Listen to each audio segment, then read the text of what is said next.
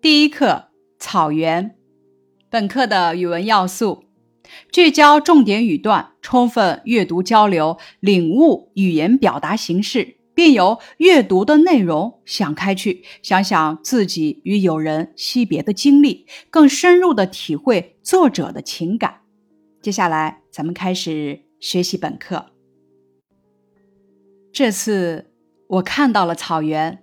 那里的天比别处的更可爱，空气是那么清鲜，天空是那么明朗，使我总想高歌一曲，表示我满心的愉快。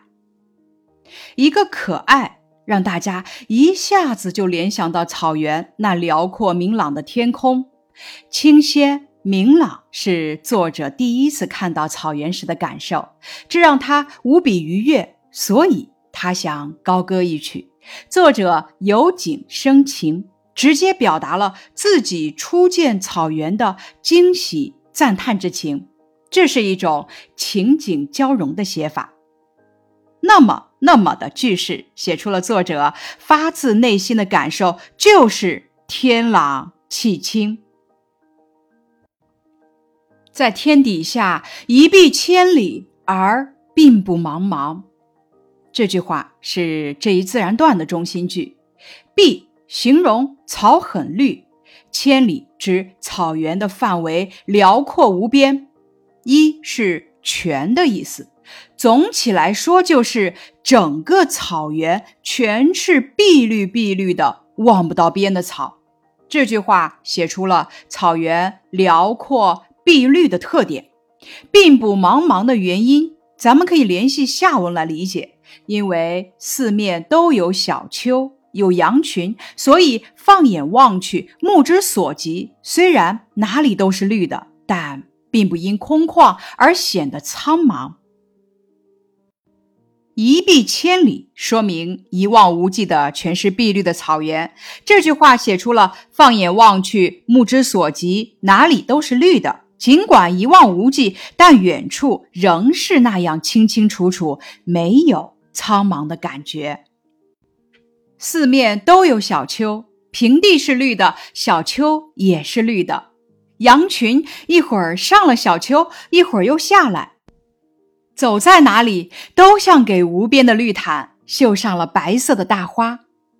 绣这个字用的非常妙。羊群本来是因为吃草而随意的走来走去，但是在作者的笔下。他们就成了能工巧匠，在精心为草原这块无边的绿毯绣上白色的大花。这一句是比喻句，作者运用比喻的修辞方法，写出了草原美丽的景色。这里的绿毯指的是草原，作者将草原比作绿毯，让我们可以想象到草地毛茸茸、蓬松松。而又软绵绵的样子，又把羊群比作绿毯上的白花，简直太形象了。这个“秀”字表达了作者对草原羊群的喜爱之情。那些小丘的线条是那么柔美，就像只用绿色渲染，不用墨线勾勒的中国画那样，到处翠色欲流，轻轻流入云际。渲染、勾勒均是绘画用语。翠色欲流是指青草鲜嫩，颜色青翠，似在流动，富有生机。流入云际写出的是远处草地与蓝天相接的情景。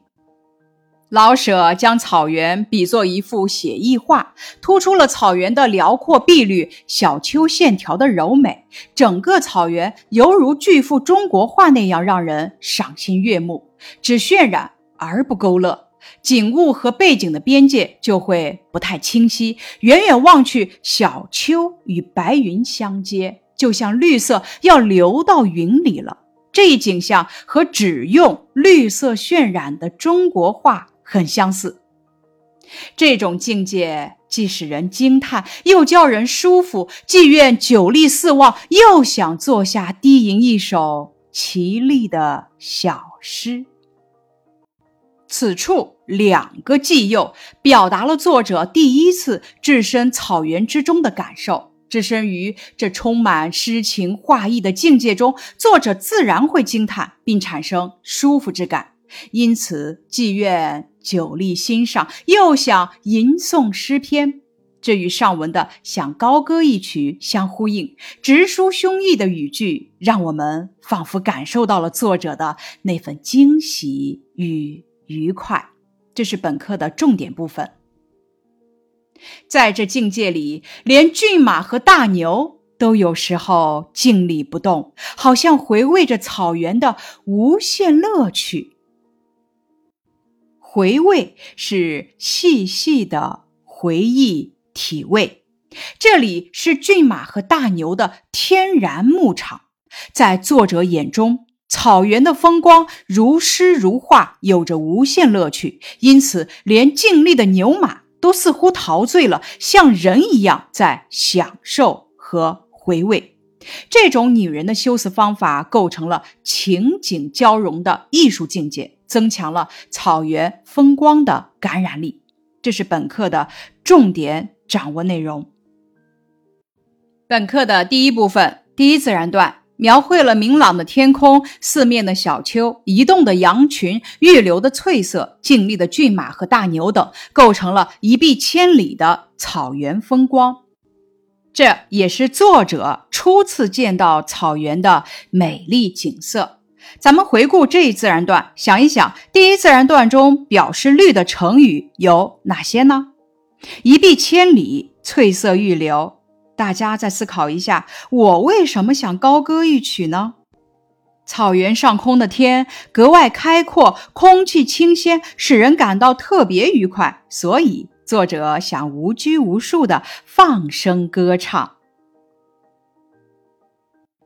咱们边读第一自然段，边想象草原美景。想一想，草原给你留下了什么样的印象呢？再想一想，作者是怎样把草原的美景描写的如此形象和生动的呢？草原一碧千里，辽阔而美丽，让人感觉舒服极了。作者抓住景物特点，用丰富的想象描写了大草原的美丽风光，让我们仿佛身临其境。比如，运用比喻的修辞方法。抓住羊群颜色和形状的特点，把羊群比作白色的大花；抓住草原广阔的特点，把草原比作无边的绿毯；抓住小丘线条柔美的特点，把小丘比作中国画。运用拟人的修辞方法，说骏马和大牛也好像回味着草原的无限乐趣。作者通过丰富的想象，把草原的景象写得生动形象，充满画面感。字里行间蕴含着浓郁的草原风情。咱们在描写景物的时候，可以抓住特点，大胆想象，运用比喻和拟人等修辞方法，再现画面。咱们回味这句话，这种境界既使人惊叹，又叫人舒服，既愿久立四望。又想坐下低吟一首绮丽的小诗，那咱们可以知道惊叹是因为什么呢？因为作者第一次看到草原，处处感到新奇，对满眼的翠绿感到惊讶。久立四望是说留恋草原景色总是看不够。咱们刚才已经讲过了，既又是表示并列关系，用它咱们可以再造一个例句：阅读课外书既可以增长知识与阅历，又能丰富我们的课余生活。那咱们思考一下，此处描写了作者的什么感受？再想一想，在写景中融入感受有什么好处呢？此处，作者把景物和感受融合起来写，情因景生，景因情美，情景交融在一起，既使文章浑然一体，又使读者产生了共鸣，情不自禁的喜欢上了草原。写景的文章多在描绘景物的同时抒发情感，经常在描写完景或物的特点之后写出自己的感受。咱们在描绘景物的时候，也可以像作者这样，运用描写景物加抒发情感的方法来表达情感，这样呢，能够让读者感同身受。咱们再回顾这句话：那里的天比别处的更可爱。空气是那么清鲜，天空是那么明朗，使我总想高歌一曲，表示我满心的愉快。这句话先写了作者目之所及的直观景色，再写了心灵的内在体验，把内心的感受与本文的内容联系起来写，使读者跟随作者的脚步，产生身临其境之感。草原广阔无垠，充满生机。一切景语皆情语。凡是写景的散文，作者都会采用借景抒情、寄情于物或者情景交融等写作手法，来含蓄形象而又具体的表达作者的情感。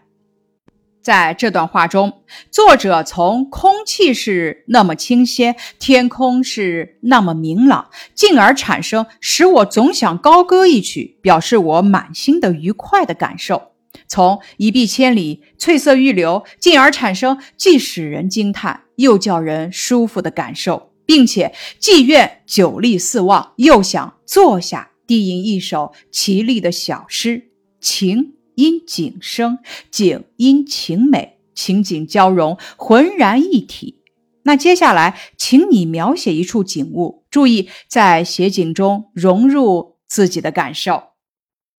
示例：校门口的丁香树开花了，从小路走过，看到了树上繁花似锦的景象。洁白无瑕的丁香花，一团团、一簇簇镶嵌在绿叶丛中，是。那么可爱，仿佛千万颗星星在向我眨眼。一阵清风吹来，丁香花在风中摇摆，好香，沁人心脾的香气遍布整个校园。这境界既使人欣喜，又叫人舒服，真想拿出画笔描绘出这幅迷人的画卷。接下来，咱们开始继续学习第二自然段。我们访问的是陈巴尔虎旗，汽车走了一百五十里才到达目的地，一百五十里全是草原，再走一百五十里也还是草原。大家注意了，此处三个一百五十里形成了一种反复之势，不仅形象地表现出了草原的辽阔，而且给读者留下了广阔的想象空间。草原上行车十分洒脱，只要方向不错，怎么走都可以。洒脱本来指的是言谈举止自然，不拘束，在这里指开车可以随心所欲，不必担心有什么危险，进一步衬托了草原的辽阔平坦。出入草原，听不见一点声音，也看不见什么东西。除了一些忽飞忽落的小鸟，走了许久，远远的望见了一条迂回的、明如玻璃的带子河。咱们品读，在“河”这个字后面加了感叹号，表达了作者一行人在听不见一点声音，也看不见什么东西，并走了许久后看见河时的惊喜之情。以及见了如此美丽的袋子后的赞叹之情，同时也说明河在草原上的重要性。有了河，才能有牲口，才会有人家。此处作者把河比喻成袋子，写出了河的清澈与弯曲的样子，生动形象。牛羊多起来，也看到了马群，隐隐有鞭子的轻响。快了，快到了！忽然，像被一阵风吹来似的，远处的小丘上出现了一群马，马上的男女老少穿着各色的衣裳，群马疾驰，金飘带舞，像一条彩虹向我们飞过来。这句话是一个比喻句，写蒙古族同胞身着节日盛装，策马疾驰，远道迎客。鲜艳的服饰，飞驰的骏马，飘舞的衣襟绸带。作者将这些景物比作彩虹，形神兼备，生动鲜活，传达出作者满心的喜悦与赞叹。咱们再仔细品味，从群马疾驰、金飘带舞中，可以看出主人们穿着艳丽的衣裳，正挥动着马鞭疾驰；也可以看出主人们迎客的急切心情。蒙古族老乡穿着各色的衣裳，是不是与彩虹的色彩相近呢？骑着飞驰的骏马，从凸起的弧形小丘上。弧形的小丘是凸起的，这是不是与彩虹的形状相似呢？向我们疾驰而来，这景象真的像一条彩虹向我们飞过来。作者将这种景象比作彩虹，不仅形似，而且神似，这是需要我们重点掌握的部分。这是主人来到几十里外。欢迎远客，见到我们，主人们立刻拨转马头，欢呼着，飞驰着，在汽车左右与前面引路。静寂的草原热闹起来，欢呼声、车声、马蹄声响成一片。车跟着马飞过小丘，看见了几座蒙古包。此处大家可以联想到哪些词语呢？欢声笑语，人欢马叫。其乐融融，欢聚一堂。那你们从“立刻”“欢呼”“飞驰”等词语中体会到了什么呢？通过这些词语，我能体会到蒙古族同胞的热情好客，以及大家相见时高兴的心情。咱们想象一下，喜迎远客这一场景的热闹气氛。迎接远客的主人，男女老少都有，穿的衣裳颜色鲜艳，金飘带舞，草原上非常热闹，欢呼声、车声、马蹄声响成一片，是不是写出了由静到动的变化？由飞过来、飞驰、飞过，让我们感受到了草原人民喜迎远客的热情。咱们回顾开头的部分，初入草原，听不见一点声音，也看不见什么东西，除了一些忽飞忽落的小鸟。这些描写说明了草原环境十分静寂。那为什么在这一自然段中，作者用一条彩虹来比喻欢迎远客的蒙古族同胞？因为他们突然出现在远处的山丘上，而且都穿着鲜艳的衣裳，这样既恰当又形象地表现了蒙古族同胞欢迎客人的热情。这自然段主要写了主人来到几十里外欢迎远客的情景，突出了蒙古族同胞热情好客的特点。蒙古包外许多匹马。许多辆车，蒙古包一般为圆形，大多用条木做成网臂与伞形顶，上面盖着毛毡，用绳索勒住。顶中央有圆形的天窗，容易拆装，是蒙古族同胞居住的地方。人很多，都是从几十里外乘马或坐车来看我们的。主人们下了马，我们下了车。也不知道是谁的手总是热乎乎的握着，握住不放。大家的语言不同，心可是一样。热乎乎的握着，握住不放，这种即时的描写，更能表达出蒙古族同胞的淳朴热情和民族间的团结互助。你说你的，我说我的，总的意思是民族团结互助。不同的语言，相同的心理。总是让人体会到主客双方激动的心情和热烈浑厚的感情。这是本课的第三自然段，写的是在主人们的蒙古包外迎客的情况。第二部分二三自然段描绘了陈巴尔虎旗的主人们迎接远方来客的情景。也不知怎的就进了蒙古包，奶茶倒上了，奶豆腐摆上了，主客都盘腿坐下，谁都有礼貌，谁都有那么亲热，一点不拘束。不大一会儿，好客的主人端进来大盘的手抓羊肉，倒上了，摆上了。不大一会儿，说明主人早有准备，他们用自己民族特有的食品来款待客人。这充分表现了蒙古族同胞的热情好客。手抓羊肉，蒙古族同胞习惯把羊肉切成大块，煮熟了吃。吃的时候用刀割，用手抓，体现了蒙古族同胞豪放的性格。干部向我们敬酒，七十岁的老翁向我们敬酒，我们回敬，主人再举杯，我们再回敬。这时候，鄂温克族姑娘们戴着尖尖的帽子，既大方又稍有点羞涩，来给客人们唱民歌。鄂温克族是我国的少数民族之一，主要分布在内蒙古自治区呼伦贝尔市和黑龙江省讷河市等地。羞涩原指的是难为情，态度不自然，在这里指姑娘们扭捏可爱的样子。这一句写出了鄂温克姑娘们的多才多艺。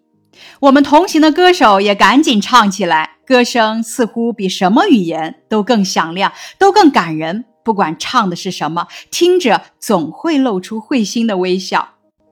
不管总表现了蒙汉人民尽管可能存在语言上的障碍，但是心灵是相通的，突出了团结和谐的氛围。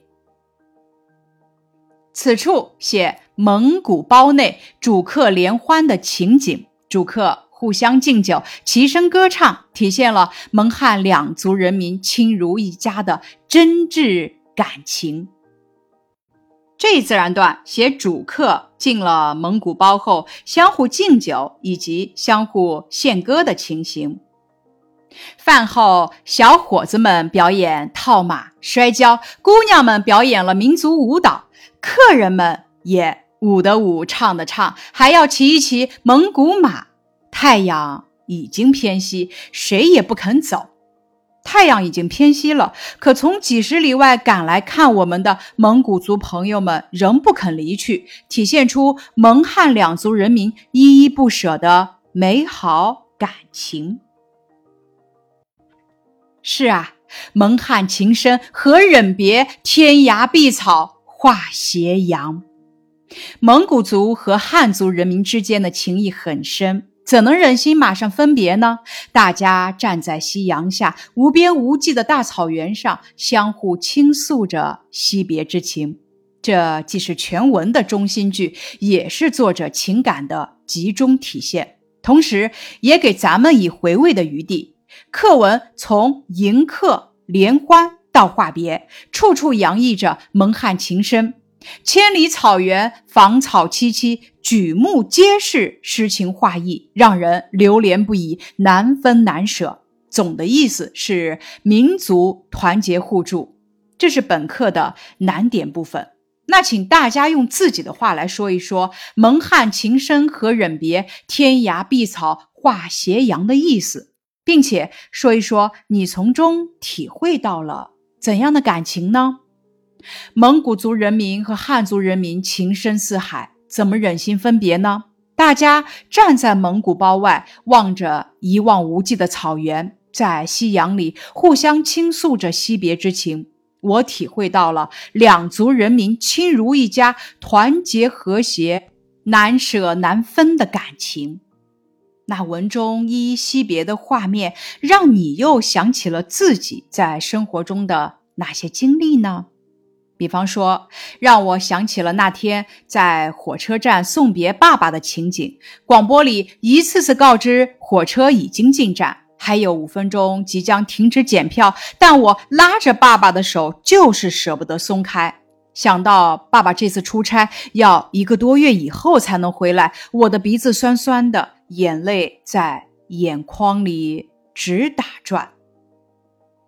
这是本课的第三部分“四五自然段”，描绘了作者到达目的地后，主人热情接待客人、主客联欢和话别的情形。那咱们回顾课文中的惜别场景，是不是让你们都想到了自己在生活中类似的经历呢？这就是从所读的内容想开去。想开去的内容有很多，比方说，你读了草原之后。想到过其他作者描写草原的文章、古诗词，想到听过的赞美草原的歌曲，想到去草原旅游时看到过的美丽景象和经历过的草原生活场景等等。那咱们回顾草原的主人是怎样款待客人的？哪些地方体现了蒙古族同胞的风俗习惯？这是难点部分。示例：进了蒙古包，好客的主人倒上了奶茶，摆上了奶豆腐，端进来大盘的手抓羊肉。他们用自己民族特有的风味食品来款待我们，这充分表现了蒙汉两族人民亲如一家。穿着各色的民族服装，到几十里外欢迎远客。用手抓羊肉和奶酒招待客人，席间姑娘们唱民歌，饭后小伙子们表演套马、摔跤，姑娘们表演了民族舞蹈。那此处也请大家发挥想象，想象一下，我们到了蒙古包后，主人会跟我们说什么、做什么呢？我们到了蒙古包后，主人微笑着说：“欢迎你们来到草原做客。”草原的美丽景色让你们大饱眼福吧，草原的美食更让你们大饱口福。说完，主人端出了奶茶和手抓羊肉招待我们。以上是《草原》这篇课文的学习内容，感谢你的收听。